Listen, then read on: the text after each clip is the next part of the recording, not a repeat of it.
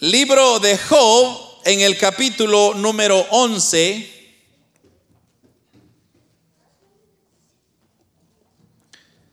Si lo tiene, dice un amén o un gloria a Dios.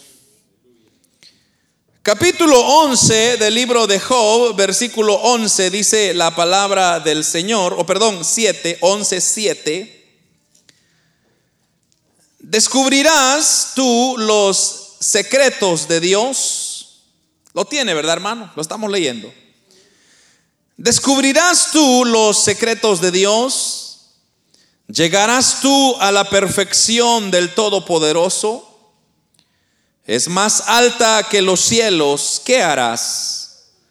Es más profunda que el Seol. ¿Cómo la, la conocerás? Su dimensión es más extensa que la tierra y más ancha que el mar. Si él pasa y aprisiona y llama a juicio, ¿quién podrá contrarrestarle? Porque él conoce a los hombres vanos, ve a sí mismo la iniquidad y no hará caso. Amén. Tenemos, hermanos, un tema que se llama la naturaleza de Dios, pero venía a mi mente, no sé cuántos de ustedes se han hecho la pregunta, ¿cómo es Dios? ¿Alguien se ha hecho esa pregunta en alguna ocasión? ¿Cómo es Dios? Si usted no se ha hecho esa pregunta, hermano, yo no sé en qué está usted, pero yo creo que como uno ser humano, uno se pregunta y uno constantemente quiere entender quién es Dios, cómo es Dios. Y quizá a uno le han dicho ideas y cosas al respecto. Quizá hemos leído algún libro, hemos visto algún video, quizá hemos escuchado de alguna forma de alguien queriendo explicarnos cómo es Dios y quién es Dios, cómo es la naturaleza de Dios. Ahora, cuando yo pensaba en esa pregunta, es increíble, hermano, todos los versículos que usted va a encontrar que Dios ha dejado en su misma palabra para que usted y yo la descubramos quién es Dios. En esta ocasión, eso es exactamente lo que está ocurriendo en el caso de Job. Yo ya no le voy a narrar quizá el, el problema que está atravesando Job, porque ya lo he dicho muchas veces, y usted quizá ya lo ha leído un montón de veces. Pero en este capítulo 11 está hablando un hombre, un amigo de Job que se llama Sofar y era un una persona que se decía ser un amigo de Job. Y usted sabe, hermanos, que cuando hablamos de un amigo, de una persona cercana a usted, estamos hablando de confianza.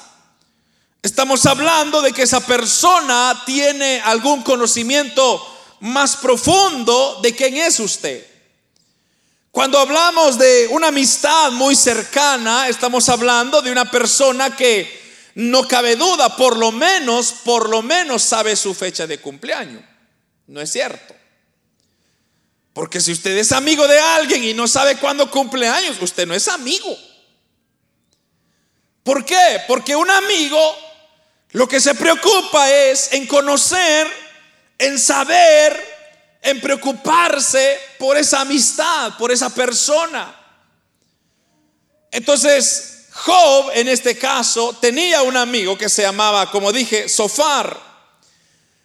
Y la respuesta que quizá Job estaba esperando de sus amistades, de sus amigos, de sus seres más queridos, era un tipo de persona que pudiese identificarse con él y que pudiese entender qué era lo que él estaba pasando.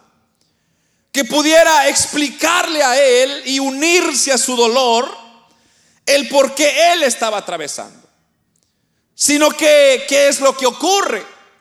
Sofar viene y comienza a reclamarle o a, insistirle a Job de que Job quizá en pecado estaba. Porque esa es nuestra naturaleza. Cuando usted le está yendo mal, la mayoría de personas que no lo conocen dicen, este en algo anda malo. No sé si usted le ha pasado a eso. Esta persona en pecado está, porque solo enfermo pasa. Y juzgamos a las personas de esa manera, pero en realidad no nos llegamos a identificar, o como dice el apóstol Pedro que estuvimos estudiando el miércoles pasado, donde el apóstol Pedro dice, es necesario que todos pasemos tribulaciones. Es necesario, porque así como el oro que es necesario que pase por el fuego para ser probado, si es verdaderamente oro, entonces así nosotros tenemos que pasar, tenemos que saber, tenemos que conocer para conocer verdaderamente quién es Dios. Ahora, un amigo como Sofar, Quizá lo que hubiera hecho era entendido a su amigo Job, porque como dije, no voy a narrar toda la vida de Job, pero usted ya sabe que Job dice la Biblia que era un hombre justo. ¿Dice así o no dice así? Así lo dice. Que Job era un hombre justo.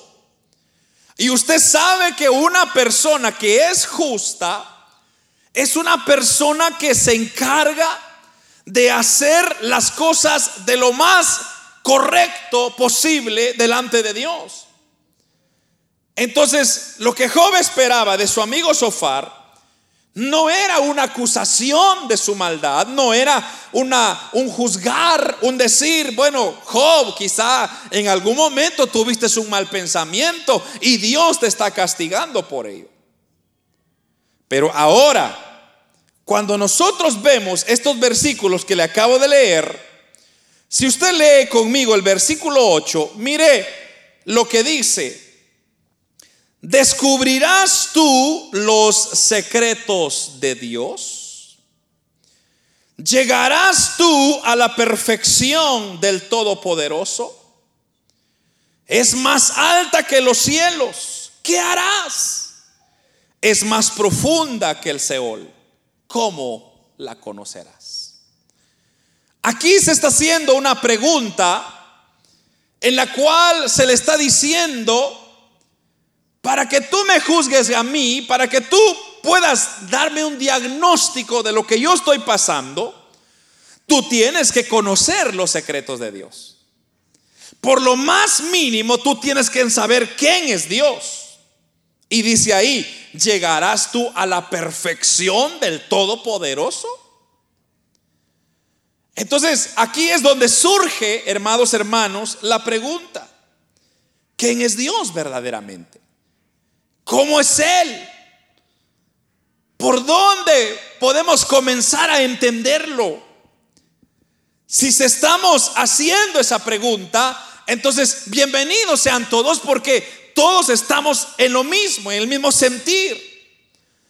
Hermano, todos nos hemos hecho esa pregunta en algún momento. Cuando usted tal vez está pasando alguna tribulación, cuando usted está en un problema, cuando usted está en un momento difícil, usted dice, bueno, ¿y quién es Dios para que me ayude? ¿Por qué no está Dios aquí para ayudarme, para socorrerme, para echarme la mano?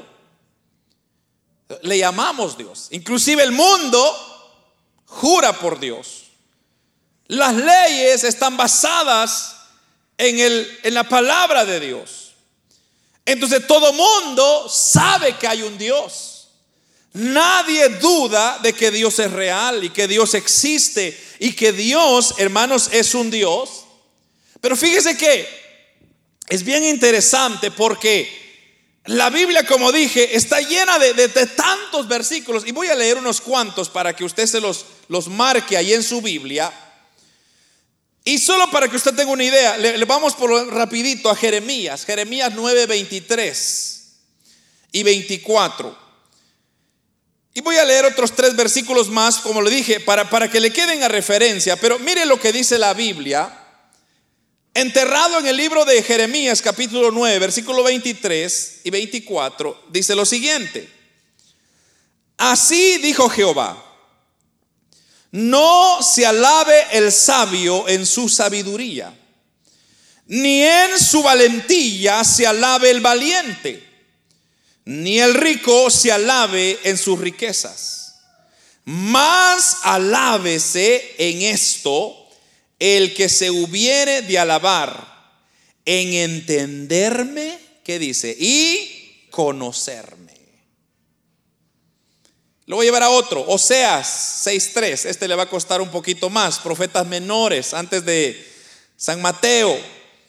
Oseas capítulo 6, versículo 3, mire lo que dice este versículo.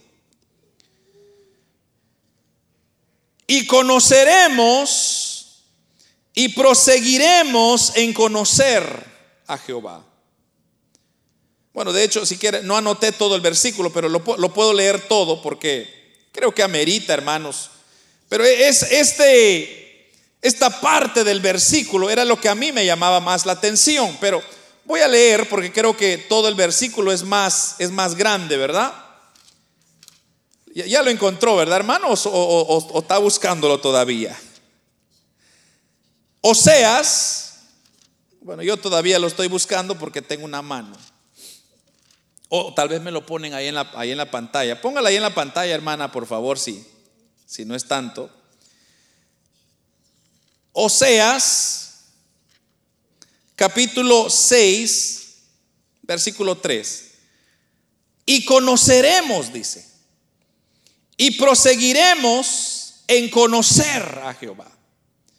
Como el alba está dispuesta su salida, y vendrá a nosotros como la lluvia, como la lluvia tardía y temprana a la tierra. Voy a leer una vez más. Y conoceremos y proseguiremos en conocer a Jehová. Como el alba está dispuesta a su salida y vendrá a nosotros como la lluvia, como la lluvia tardía y temprana a la tierra. Juan, este está más fácil de encontrar. Juan capítulo 7, versículo 17. Juan 7, 17. Mire lo que dice este versículo. Este está muy conocido. Juan 7, 17 dice, el que quiera hacer la voluntad de Dios, ¿qué dice? Conocerá si la doctrina es de Dios o si yo hablo por mi propia cuenta. El que quiera hacer la voluntad de Dios conocerá.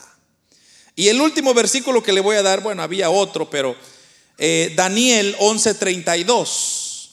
Y yo solo voy a leer el pedacito que, que quiero que usted ahí subraya. Daniel 11:32 dice, el pueblo que conoce a su Dios se esforzará.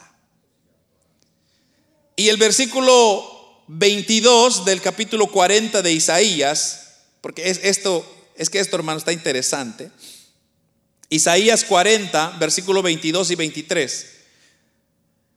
Él está sentado sobre el círculo de la tierra, cuyos moradores son como las langostas.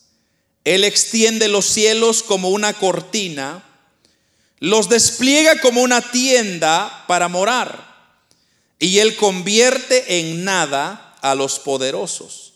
Y a los que gobiernan la tierra hace como cosa vana. Todos estos versículos que yo le he leído, que quizá, no sé si usted los logró anotar, pero todo y cada uno de ellos nos está diciendo una verdad. Por ejemplo, Jeremías nos está diciendo de que no debemos de alabarnos en nuestra sabiduría, en nuestro, nuestra valentía o en nuestras riquezas. Si no, dice Jeremías, mejor alabemos en entender, en conocer quién es Dios. Porque una de las tareas que hijos tenemos, que hijos somos de Dios, es conocer quién es nuestro Padre es saber su carácter, su actitud, su comportamiento. Porque si usted no conoce verdaderamente a Dios, usted no sabrá comportarse de tal manera en esta tierra. Entonces, por ejemplo, en su padre, vamos a hablar de su padre natural aquí en la tierra. Si usted es hijo, yo creo que todos somos hijos porque usted no nació del Espíritu Santo, no creo yo. Usted tuvo que tener un padre y una madre. Pero recuérdese usted el comportamiento de su papá. Si yo le dijera a usted, hermano, ¿cómo es su papá? Descríbeme su papá porque yo no lo conozco.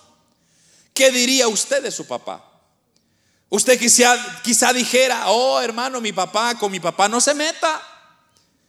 Cuando mi papá se enoja, tenga cuidado. Otro podría decir, pues mi padre es muy, muy chistoso, muy, muy, muy alegre. Mi, mi, padre es así, mi padre es así. Y usted comienza a describir a su papá. Si yo le pregunto ahora, entonces, ¿quién es Dios? ¿Cómo es Dios? ¿Cómo es su padre? Y si usted sabe y conoce quién es Dios, entonces como dice el Daniel, usted se va a esforzar en conocer más de su Padre, quién es Dios. Y luego Juan 17, 17 dice, mi voluntad es conocer, mi voluntad o la voluntad de Dios es que yo le conozca a Él. Y es por eso, amados hermanos, que cuando el Señor estaba aquí en la tierra, en su ministerio, vinieron dos de sus discípulos y le dijeron, maestro, muéstranos a Dios. ¿Y qué le dijo él? Le dijo, me sorprende que ustedes me estén haciendo esa pregunta. Porque si ustedes me están viendo a mí, ustedes están viendo al Padre. Porque yo vengo del Padre y estoy representando el reino de los cielos acá. Ahora, Hermanos, esto es maravilloso porque hay algo que nosotros conocemos de Dios y es que Dios se ha revelado a nosotros a través de su palabra. Usted puede conocer a Dios, quien es verdaderamente, solamente lea su palabra. Porque aquí está eh, eh, Job en este caso escribiendo estas palabras y él está diciendo, bueno, primeramente, ¿Sabemos nosotros descubrir los secretos de Dios? Claro que no. ¿Nosotros vamos a llegar a la perfección del Todopoderoso? Mucho menos. ¿Vamos a llegar más arriba o más alta que los cielos? Dice el versículo 8. Tampoco. ¿Podemos nosotros descender a las profundidades del Seol? Mucho menos. Entonces dice, su dimensión es más extensa que la tierra y más ancha que el mar. Cuando nosotros hablamos de Dios y nos hacemos esa pregunta, la palabra de Dios nos da muchas, muchas descripciones. Y podemos encontrar tantas que, hermano, yo pudiera pasar acá predicando horas y horas y no terminaríamos. Pero yo agarré cuatro, solo para que usted tenga una idea, cuatro características de quién es Dios. Primeramente, Dios es espíritu. Diga conmigo, Dios es espíritu. Dios es espíritu. Eso es lo primero cuando usted le diga, ¿quién es Dios? Usted va a decir, Dios es espíritu. ¿Por qué? Porque Dios así lo declara.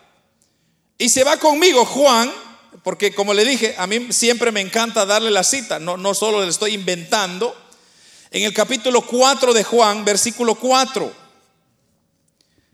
Usted se va a recordar esta historia. 4.24, perdón, no es 4.4, es 4.24. Dice, Dios es espíritu. Y los que le adoran en espíritu y en verdad, es necesario que le adoren. Entonces ahí está, comprobado, ¿verdad, hermanos? A través de la palabra. Claramente, ahí está diciendo, Dios es espíritu. Y Él desea y Él espera que nosotros le adoremos en espíritu también.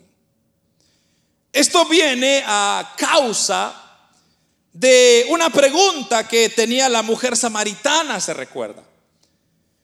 Los samaritanos, hermanos, habían tenido ciertos roces por años, por generaciones, con los judíos. Entonces los samaritanos se, se habituaron en un lugar y los judíos en otro lugar, pero el problema era que los judíos odiaban pasar por donde estaban los samaritanos, por Samaria. Entonces era ellos daban una tremenda vuelta para llegar a Jerusalén y adorar todos los años. Pero lo que ellos no querían era evitar, o sea, lo que ellos querían más bien, perdón, era evitar el conflicto. Porque los judíos decían, a Dios solo lo vamos a adorar en Jerusalén, punto y aparte. Y luego los samaritanos decían, pero es que si nosotros estamos peleados, ¿cómo vamos a ir a mezclarlo con entonces? Vamos a usar este monte y aquí nos vamos a reunir. Aquí en el monte Seir creo que es donde ellos adoraban. Entonces viene Cristo ahora y le dice, mujer, es que no se trata de que adoren en Jerusalén o en este monte o en el otro lugar. Lo que Dios está diciendo es, Él es espíritu. Y si Él es espíritu, entonces está esperando que nosotros le adoremos en espíritu y en verdad. Y es por eso, amados hermanos, que cuando usted adora a Dios, no importa el lugar. ¿Por qué? Porque Dios no está restringido a estas cuatro paredes. Nosotros podemos agarrar las sillas, salir al, estacionamiento y adorar a Dios en espíritu y en verdad. Y la gloria de Dios desciende de la misma manera. ¿Por qué? Porque Dios es espíritu.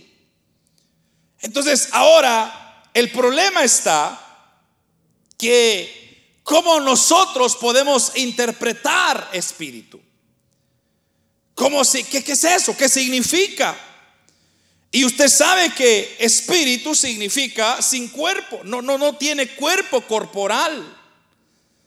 Es más, es lo opuesto a cuerpo.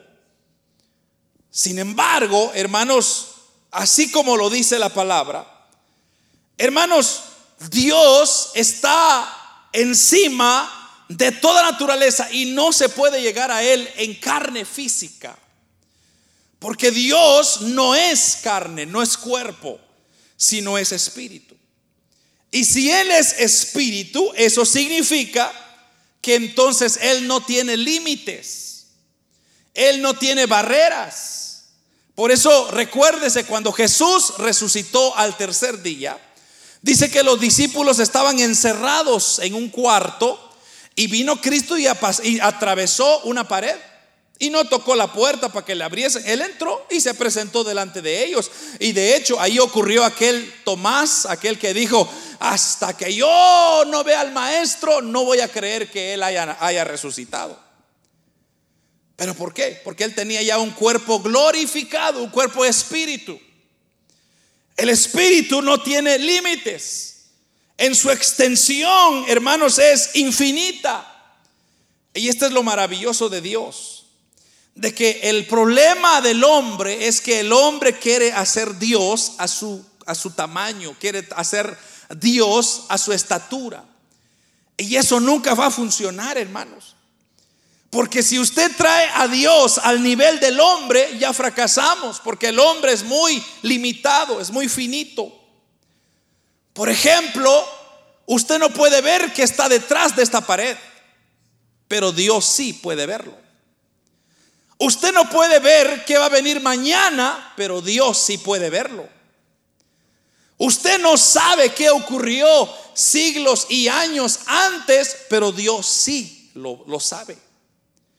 Ese es Dios. Dios es espíritu. Dios no se limita a una forma, a un cuerpo, a una, a, una, a una estación, a un lugar, a una ciudad, a un país. Es más, Dios es en su extensión todo. Por eso, hermanos, el cuerpo nuestro nos limita, porque el cuerpo nuestro es todo lo que somos. Hay unos que crecen más, otros que no crecen mucho, pero así de chaparrito, así es usted. Pero en cambio Dios es Dios sobre todas las cosas y Él conoce todas las cosas y es más, Dios está viviendo el pasado, el presente y el futuro a la misma vez. Por eso entonces, Dios, hermanos, es un Dios infinito, pero como dije, gracias a Dios, que usted y yo lo podemos entender. ¿Cómo lo podemos entender? Porque cuando le adoramos a Dios en espíritu y en verdad, Dios se manifiesta a sus hijos. Dios no es como aquellos dioses que lo ponen en una estatua y ahí se queda y no se mueve, a menos que lo mueva. En cambio, Dios no. Dios, amados hermanos, puede abrir mares. Dios puede decir con su boca y las cosas se hacen y todo mundo le obedece. Porque Dios no tiene tiempo. Dios no tiene límites. Dios no se limita a, a, los días, a los años. Dice la Biblia que un día para Dios es como mil años y mil años es como un día. Así que desde que Dios murió solo han pasado dos días. Y para nosotros ya pasaron dos mil años, más de dos mil años. Ahora, ¿cómo es entonces, regresando a la historia de Job? ¿Cómo es posible que nosotros queremos muchas veces tomar la posición de Dios para sojuzgar a las personas y sacar ideas y pensar que nosotros, como dice acá el versículo 7, conocemos los secretos de Dios? Y mucha gente está así hoy en día queriendo saber, bueno, ¿y por qué Dios esto? ¿Y por qué Dios aquello? ¿Y por qué esto aquello? ¿Y por qué pasa esto? La respuesta es porque Dios así lo quiere. Dios no le tiene que rendir cuentas a nadie, amados hermanos. Por eso, más bien nosotros somos los que tenemos que rendirle cuenta a Dios. Nosotros un día vamos a entregarle cuentas a Dios de nuestro tiempo, de nuestros años y todas de nuestras bendiciones y responsabilidades que Dios nos dio. No crea que usted se va a quedar con los brazos cruzados así nomás despistado. No. Dios le va a pedir cuentas por los días que usted vive en esta tierra. Si usted las vive bien, de acuerdo a la voluntad de Dios, entonces déjeme decirle que va a tener un padre orgulloso de usted. Pero si usted ha andado en cosas que le desagradan a su padre, de igual manera Dios se va a molestar en aquel día. Y va a decir, yo no te conozco, yo no sé quién eres. Entonces, no, no, hay, no hay espacio para ti aquí. Pero y eso es lo que eh, Job está enseñándonos acá, hermanos. Que si él pasa, dice, y aprisiona, llama a juicio, ¿quién podrá contrarrestarle? Porque él conoce a los hombres vanos, ve a sí mismo la iniquidad y no hará caso. Esto, hermanos, de conocer a Dios es una revelación especial de Dios para sus hijos. Y Dios se ha revelado porque la Biblia no está reservada solo para los creyentes. Todo el mundo lo puede leer. Todo el mundo puede conocer quién es Dios. El problema es que el hombre no quiere conocer a Dios. ¿Por qué? Porque Dios es espíritu. Y espíritu y carne no se mezclan. Es usted adora a Dios en espíritu y conoce a Dios que Él es espíritu, pero no puede mezclar. Usted no puede decir Dios y traerlo a un cuerpo porque no hay. Solamente a su Hijo Jesucristo quien vino y representó el mismo Dios en esta tierra. ¿Por qué cree usted, hermanos, que cuando Jesús hablaba, Él decía, tempestad, cálmate? ¿Y qué hacía la tempestad? ¿Desobedecía? No, obedecía. Cuando él le decía al endemoniado Gadareno, le dijo, salgan de ese hombre inmediatamente. Entonces ellos, los demonios le decían, pero ¿por qué veniste tan temprano a atormentarnos? Aquí estamos bien. Pero dice, a la, a la orden de su palabra tenían que obedecer. Y los demonios salían. Y así sucesivamente podemos citar tantas veces cuando Jesús representó que Él es Dios. Porque nadie más puede y, sobrepasa la autoridad de Dios. Hermanos, si usted no tiene la autoridad de Cristo en usted, usted no le puede decir a un demonio, te reprendo, Satanás. Hermanos, se van a reír de usted. Porque no es en su fuerza, no es en lo que usted tiene, en su capacidad, es en que Cristo lo respalda, pero es a través de una vida íntegra, santa, delante de Dios. Así como su padre, cuando usted se porta bien con su padre, su padre le dice, hijo, te voy a llevar a comer un helado porque te lo ganaste. Te sacaste 100 en la clase, te voy a recompensar, te voy a, te, te voy a llevar a un lugar especial.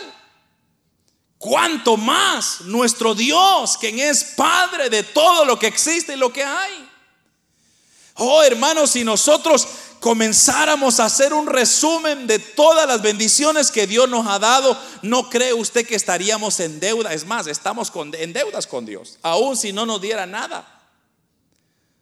Usted y yo estamos endeudados con Dios. Entonces, ¿por qué nosotros no le adoramos a Él como Él lo merece?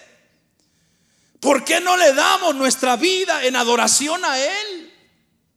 Si sabemos que Dios, amados hermanos, nos ha hecho nada más que bien porque nosotros le pagamos mal a Dios.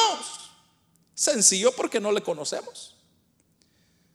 Sofar no había conocido que Dios. Job conocía quién era Dios. Job dijo, yo estoy en esta situación no porque he hecho nada malo, pero tampoco se estaba justificando. Él dijo, Dios me dio, Dios me lo quitó, a Dios sea la gloria. Dios en su voluntad quiere que yo pase estas, estas penas, pues así sea, así sea, Señor. Nunca se quejó. Nunca dijo Dios por qué. Dios por qué. Dios por qué. Dios, ¿qué es lo que nosotros hacemos? Como niños llorones muchas veces.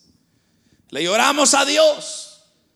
Cuando estamos apretados en el problema, ahí sí, Dios, ahora sí, ahora sí. Pero ¿y qué pasó cuando usted estaba bien? Entonces, ese amigo de Job, lo que tuvo que haber hecho era por lo menos considerarlo. Por lo menos conocer y decir, Job, enséñame a ese Dios tuyo. ¿Cómo es que tú lo conoces? ¿Quién es ese Dios para ti? Ahora, lo otro, lo segundo, bueno, lo primero es Dios es espíritu. Lo segundo es Dios es una persona. Y usted podría decir, hermano, pero si usted acaba de decir que Dios no puede ser hombre, no se puede ser humano, y es cierto. Porque la Biblia, hermanos, nos lo presenta a Dios como una persona. ¿Por qué? Porque Dios ama, Dios dice, Dios hace, todos los atributos de una persona, de igual manera, las, atribuimos a Dios. O sea, una persona que siente, que piensa, que desea, que tiene todas las expresiones de una personalidad. Entonces, recuérdese usted que en la Biblia dice que Dios nos hizo a su imagen y a su semejanza. ¿Se recuerdan de eso, verdad? Entonces, si nosotros podemos sentir, Dios también siente. Nuestra mente, como dije, es finita, no puede concebir. Muchas veces, porque como dije, nosotros queremos hacer a Dios como un hombre, como una... Claro, en cuerpo físico ya lo vimos, es Jesús, es su Hijo, pero de igual manera Él puede sentir. Cuando usted está sufriendo, Dios se duele con usted. Cuando le han hecho algo injusto, Dios le duele. Solo imagínense usted, hermanos, cuando el Hijo de Dios, Jesús, estaba en aquella cruz agonizando. ¿Usted cree que a él no le dolió ver su hijo clavado en esa cruz? Claro que sí, le dolió. ¿Por qué? Porque lo que estaba pasando era algo que no ameritaba, no, no, no era necesario, o sea, sí era necesario, pero en el, en el corazón del Padre siempre uno justifica a sus hijos. O alguien aquí, hermanos, puede decir que mi hijo se muera. Yo creo que ni un padre es capaz de decir eso, por más malo que sea. Mire los niños que mataron esta semana que pasó. Creo que 19 niños murieron, no sé cuántos, o 16, algo así. Imagínense cómo está el corazón de esos padres. Quizá muchos de esos niños eran rebeldes.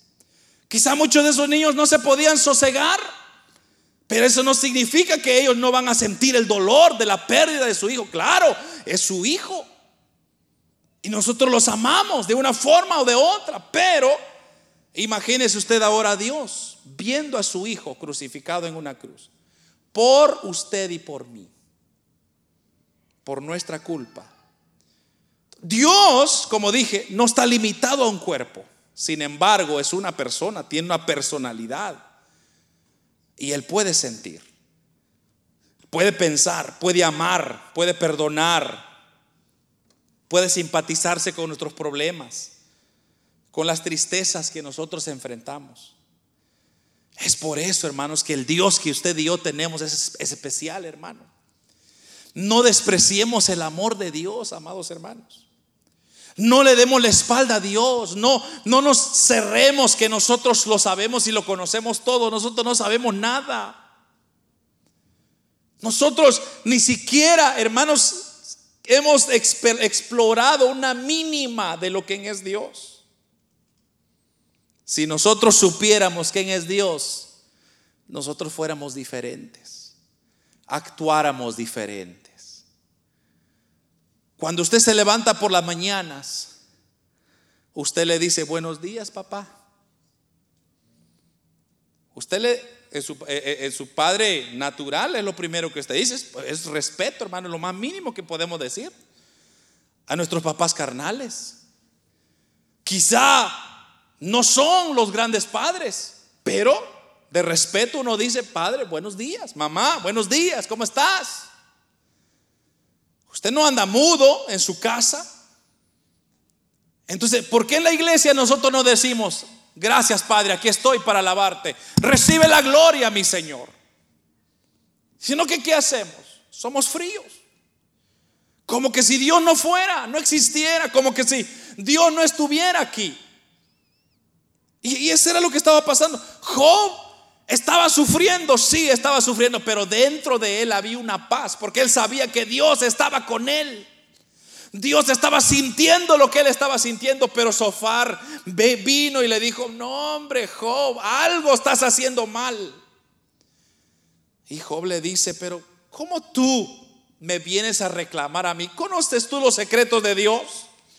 ¿Te crees tú mayor que Dios a, a la perfección del Dios Todopoderoso?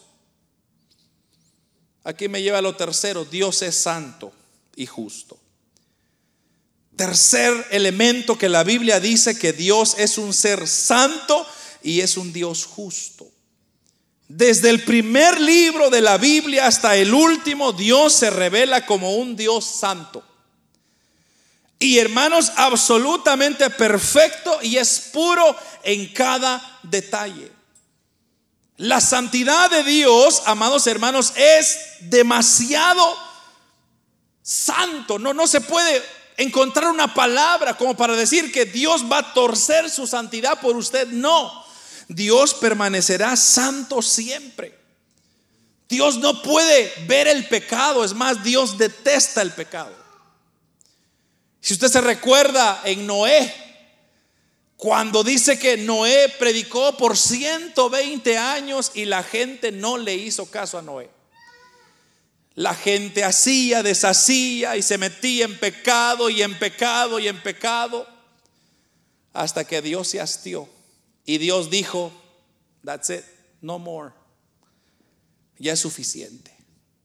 Voy a acabar con esta generación. Y mandó lluvia, diluvio y dice la Biblia que ahora Dios ya no va a mandar con agua. Ahora va a ser fuego la que nos va a esperar. Esta tierra donde estamos será destruida, hermanos. Por eso nuestros tesoros que no sean en esta tierra, hermanos. Que nuestros tesoros estén allá arriba. Porque esta tierra se va a destruir. Esa mansión que usted y yo tenemos, aquí se va a quedar, hermano. Se va a quedar. Pero lo que tenemos arriba esa permanecerá para siempre. Por eso dice la Biblia, hagan tesoro en el cielo donde no llega la polía ni el ladrón. ¿Por qué? Porque hermanos, ahí lo cuida Dios, ahí lo protege Dios, ahí no hay nadie, no hay demonio, no hay nadie que podrá entrar, porque todo lo que existe y lo que hay le pide permiso a Dios, incluyendo al mismo Satanás, que el Señor lo reprenda. Satanás no tiene voluntad propia, Satanás no puede decir yo voy a hacer esto porque se me da la gana, no Señor. Satanás le tiene que pedir permiso a Dios primero. Por eso tenga usted la confianza de que todo lo que usted va a venir y atravesar, Dios siempre estará de su lado.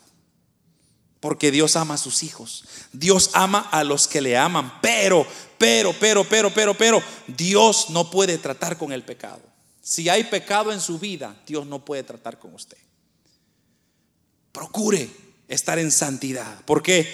Porque sin santidad, dice la Biblia, Nadie, nadie, nadie, nadie, nadie verá a Dios. Sin santidad no podemos acercarnos, no hay comunión. Y usted sabe que si no hay comunión con Dios estamos perdidos. ¿Qué estamos haciendo? No estamos haciendo nada. Entonces, recuerdes eso. En su diario andar, Dios es santo. Dios es justo, Dios es santo, Dios es justo. Señor, perdóname, guárdame, líbrame del pecado. Honre a Dios con su vida, porque si no, llegará el día en que Dios ejecutará su juicio sobre usted.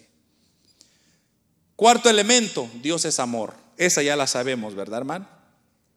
Aunque la santidad de Dios demanda que todo pecado sea castigado, el amor de Dios prevé el plan y la forma de redimirnos a nosotros. Mire qué interesante eso. La santidad de Dios demanda que usted y yo nos castigue, que nosotros nos vayamos al infierno porque somos pecadores. Pero su amor nos da un plan para redimirnos, para salvarnos, para cuidarnos de el castigo eterno de Dios. Oh, amados hermanos, Dios nos ama. Dios nos ama, nuestro Padre nos ama a pesar de que somos pecadores. El amor de Dios nos proveyó una cruz, amados hermanos. Y en esa cruz a su Hijo Jesucristo para que Él muriera, en la cual nosotros podemos recibir perdón a través de la cruz. Pero fue el amor de Dios quien lo proveyó, no lo proveyó nadie. Fue Dios quien dijo, mi hijo tiene que morir, de otra manera no hay redención para la tierra. Para los humanos, todos los humanos están perdidos. Todos nosotros estamos acá gracias al amor y la misericordia de nuestro Dios. Fue ese amor. Y ese amor, dice la Biblia, que es un amor inagotable, es un amor que no se acaba. Dios nos sigue amando, pero amados hermanos, llegará un día donde ese amor se acabará. Y entonces dice la Biblia que será un día terrible, horrenda cosa es caer en mano de Dios vivo. ¿Por qué? Porque el amor de Dios se termina, entonces ahí solo viene su juicio, su justicia. Mire lo que dice Romanos capítulo 5, versículo 8. Mas Dios muestra su amor para con nosotros. En que siendo aún pecadores, Cristo murió por nosotros. Y ahí mismo Romanos 9:13 dice, a Jacob amé, mas a Esaú aborrecí. ¿Sabe qué significa eso? Que el amor de Dios no está influenciado por nadie. A Dios nadie le dice qué tiene que amar y a quién no tiene que amar. ¿Qué tiene que hacer, qué no tiene que hacer? No, no, no, a Dios nadie le dice nada. Su amor, hermanos, no está manchado, no está comprado. El amor, hermanos, no es como la nuestra. Hoy decimos amar, mañana estamos odiando. Hoy decimos, hermano, te amo y mañana estamos apuñalando. El amor de Dios es libre, es espontáneo, es sin causa. La única razón por la que Dios ama a alguien se encuentra en su propia voluntad soberana. A Él se le antojó amarlo a usted y a mí. ¿Y quién le va a decir algo? Mire lo que dice Deuteronomios capítulo 7. Esto es para que usted lo guarde. 7, 7 al 8. Deuteronomio 7, 7 al 8. Dice, dice Dios, mire, aquí Dios está hablando. La única razón por la que Dios ama a alguien, o perdón, no por ser vosotros, más que todos los pueblos, os ha querido Jehová y os ha escogido, pues vosotros erais el, el más insignificante de todos los pueblos, sino por cuanto Jehová os amó. Lo voy a leer otra vez. No por ser vosotros más que todos los pueblos, os ha querido Jehová y os ha escogido, pues vosotros erais más insignificante de todos los pueblos, sino por cuanto Jehová, que dice, os amó. Lo que está diciendo ahí es, le está diciendo Dios a Israel, yo amé a Israel porque yo quise, no porque Israel tenía algo especial. No porque Israel era una nación grande, no, no porque Israel tenía más dinero, tenía más inteligencia. No, no, no. Yo amé, dice Jehová ahí. Yo, Jehová, amé a Israel. Yo me pregunto, ¿por qué no amó a Guatemala, hermano? ¿Por qué no amó al Salvador, al pulgarcito de Centroamérica? ¿Por qué no amó a México? ¿Por qué no amó a Colombia, a España? Dios decidió amar a Israel. Él es Dios. ¿Por qué? Porque Él es su naturaleza, no está influenciada en nada, él decidió amarlo. Y le dijo a Abraham, al que te maldice lo voy a maldecir y al que te bendice lo voy a bendecir. Así de sencillo. Segundo, el amor de Dios es eterno. Primero, no está influenciado. Segundo, el amor de Dios es eterno. Esto es, hermanos, necesario, porque Dios mismo es eterno, Dios es amor. Por lo tanto, como Dios no tuvo principio, tampoco tuvo final. Dios es desde la eternidad hasta la eternidad. Entonces, su amor es similarmente. O sea, su amor no tiene límites como el nuestro. Nosotros amamos por lo que vemos. Yo conozco muchas personas que buscan la amistad por, porque, por, la, por el dinero, por el interés. Entonces, hay un dicho que dice, va, interés, ¿cuánto vales? Ahí van viendo, ah, este me voy a hacer amigo de este porque este tiene dinero. Tal vez me da un poco de su fortuna. Interesado, es un amor interesado.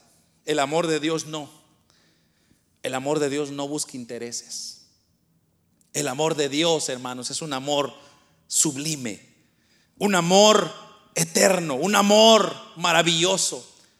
Porque ¿quién era usted? ¿Qué tenía usted de bueno que ofrecerle a Dios? ¿Qué tenía yo de bueno para darle a Dios? Absolutamente nada. Es más, yo lo que merecía era el infierno. Una, dos, tres y miles de veces. ¿Por qué? Porque soy pecador. O usted no peca, hermano. Yo creo que todos pecamos. Pero ¿por qué Dios no nos castiga? Por su amor. Su amor es eterno. Tercero, su amor también es soberano. Esto es muy evidente. ¿Por qué? Porque Dios mismo es soberano. Él no está debajo de una obligación de nadie. No hay ley, no hay nadie actuando encima de Dios para que le diga qué tiene que hacer. No. Él hace lo que Él quiere. Él ama al quien Él quiere amar. Y hermanos, el amor de Dios es tan especial como dije que se reveló a nosotros, siendo nosotros inmerecedores. Cuarto, el amor de Dios es infinito. Todo acerca de Dios es infinito. Su esencia, dice la Biblia, que llena el cielo y la tierra. ¿Sabe cómo he visto yo este concepto? Yo creo que ya le expliqué una vez esto. Yo siempre me imaginé, porque haciéndome esta pregunta, yo digo, bueno, ¿cómo es que Dios no le afecta el tiempo? Porque nosotros nos enseñan que Dios es un viejito como Santa Claus con, con barba blanca, sentado con un bordón apenas que aguanta y está sentado en un trono blanco. Y de vez en cuando los ángeles vienen y le levantan los pies para que, para que se relaje un poco porque está muy estresado. Esa es la idea que nosotros nos meten en la mente. Pero Dios no es un Dios, no es un viejito que está allí, hermanos, como dije, que no aguanta los pies. Esa es una idea vaga. Entonces, preguntándome esto, yo dije, bueno, entonces, ¿cómo es? Y es bien sencillo. Si usted y yo dibujáramos, bueno, hagamos esto de, un ejemplo, solo para que usted tenga una idea. Todo lo que está debajo de este, de aquí para abajo, digamos, si dividiésemos esto en dos, aquí, Aquí está toda la tierra, el ser humano, el universo, las estrellas. Todo, todo esto es el mundo, el universo y, todo lo que existe. Y Dios está encima de todo esto. Entonces, la tierra tiene tiempo, está dando vueltas al sol y se, hace, y se hace viejo y se muere una generación, viene otra, se muere otra. Y Dios está aquí mismo, en esta misma posición, viendo todo lo que está pasando. A Él no le afecta el tiempo. Si Dios estuviera en el tiempo, entonces le afectaría, pero como Dios no está dentro del tiempo, sino encima del tiempo, es lo que leímos en Isaías. ¿Se recuerda lo que dice Isaías? Que Dios está sentado sobre el círculo. Isaías 40, 22, Él está sentado sobre el círculo de la tierra, cuyos moradores son como langostas. Mire hermano, qué interesante. El hombre todavía averiguando si la tierra es círculo o es cuadrado o es triángulo. Y ya la Biblia miles de años ya lo había escrito. Dice, cuyos moradores son como langostas, Él extiende los cielos como una cortina. O sea, Él puede cerrar la cortina y ya, ya no está viendo el universo, la tierra. Y luego dice, eh, perdón, dice, despliega como una tienda para, para morar, Él convierte en nada a los poderosos y a los que gobiernan la tierra los hace como cosa vana. O sea, como que si fuera cualquier cosa. Por eso le hemos dicho muchas veces, Dios está en su capacidad de decir, ¿saben qué? Hoy no te levantas y hoy no se levanta. Hoy te levantas y usted se levanta porque estamos en la voluntad de Dios. A Dios no le afecta nada. Y eso me lleva a lo siguiente, que es el quinto, que es el amor de Dios es inmutable. O sea, no se muda. En otras palabras, hermanos, el amor de Dios es el mismo. Así como dice Santiago 1.17, no hay mudanza ni sombra de variación en Dios. Tampoco su amor. Su amor no pasa su amor no se envejece, su amor no se cansa, su amor es inmutable. Entonces, Job, en este caso, eh, él, él dijo, pues yo amé a Job, o más bien se recuerda a Jacob, perdón, Jacob y Esaú. El Señor dijo, yo a, Jacob amé y a Esaú desprecié. ¿Y quién le va a decir algo a Dios? Nadie. No se puede. Él decidió amar a uno y al otro no lo amó. Él decidió bendecir a uno y al otro no lo bendijo. ¿Por qué? Porque así es el amor de Dios. Y tercero, o perdón, sexto ya sería el sexto punto, que el amor de Dios es santo. El amor de Dios no está regulado por el capricho, por la pasión, por el sentimiento, sino por principio. Dios actúa por principios. Dios no actúa como nosotros actuamos. Cuando usted no le va bien ¡ah! y se vuelve loco, Dios no es caprichoso. Dios tiene principios y se mantiene ahí. Y Dios castiga de acuerdo a sus principios. Entonces, es por eso, por eso le digo, hermano, todo aquel que no ama a Dios, lo odia. Es sencillo, no hay entremedio. ¿Usted ama a Dios o usted odia a Dios? Si usted ama a Dios, usted se entrega con todo a Dios. Y si usted lo odia y usted está jugando entre uno y lo otro, el que va a sufrir es usted. El amor de Dios es el mismo, para siempre.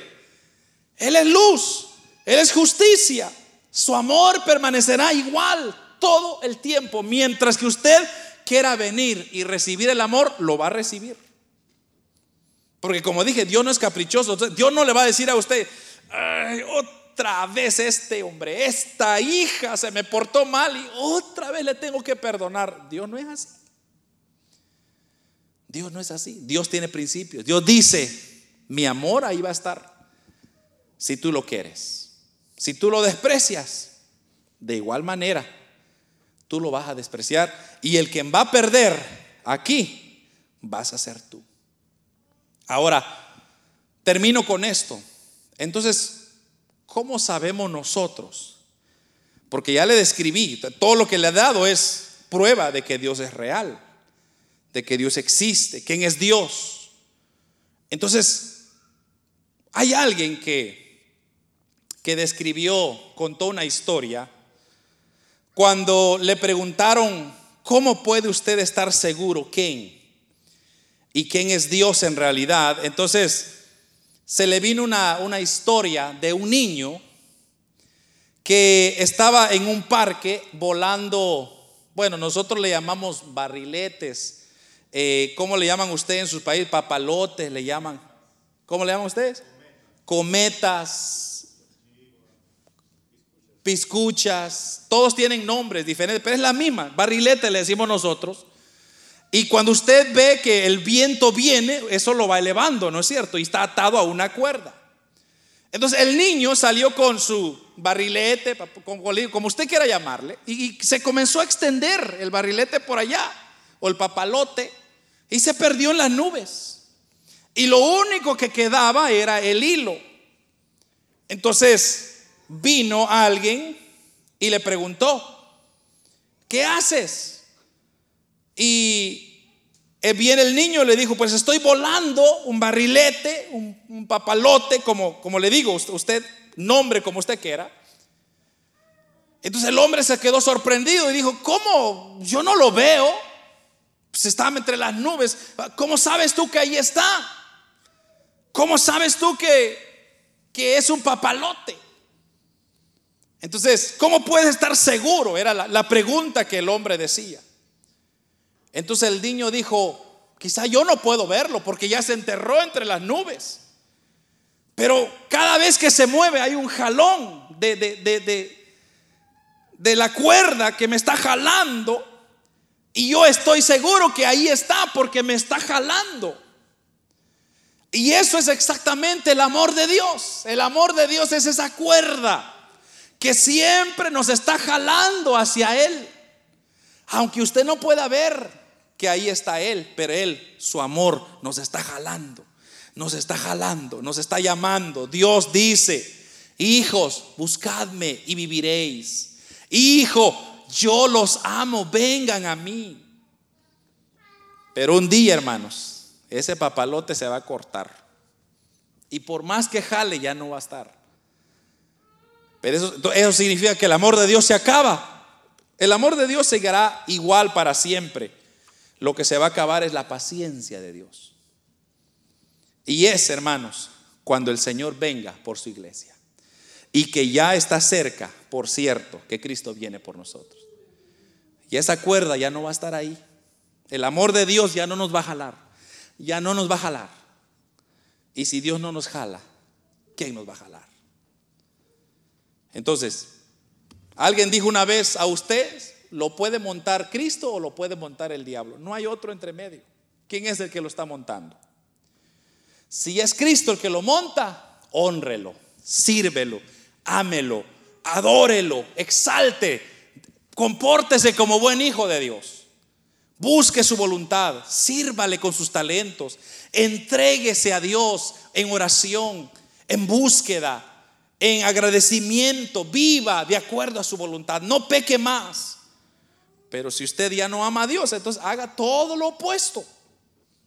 Piérdese en el pecado, váyase, haga lo que usted se le dé su, su antojada gana, pero sepa que un día Dios lo llamará a cuentas. Y ahí, ¿qué vamos a decir nosotros? Amén. Vamos a orar, hermanos, esta tarde y darle gracias a Dios. Padre,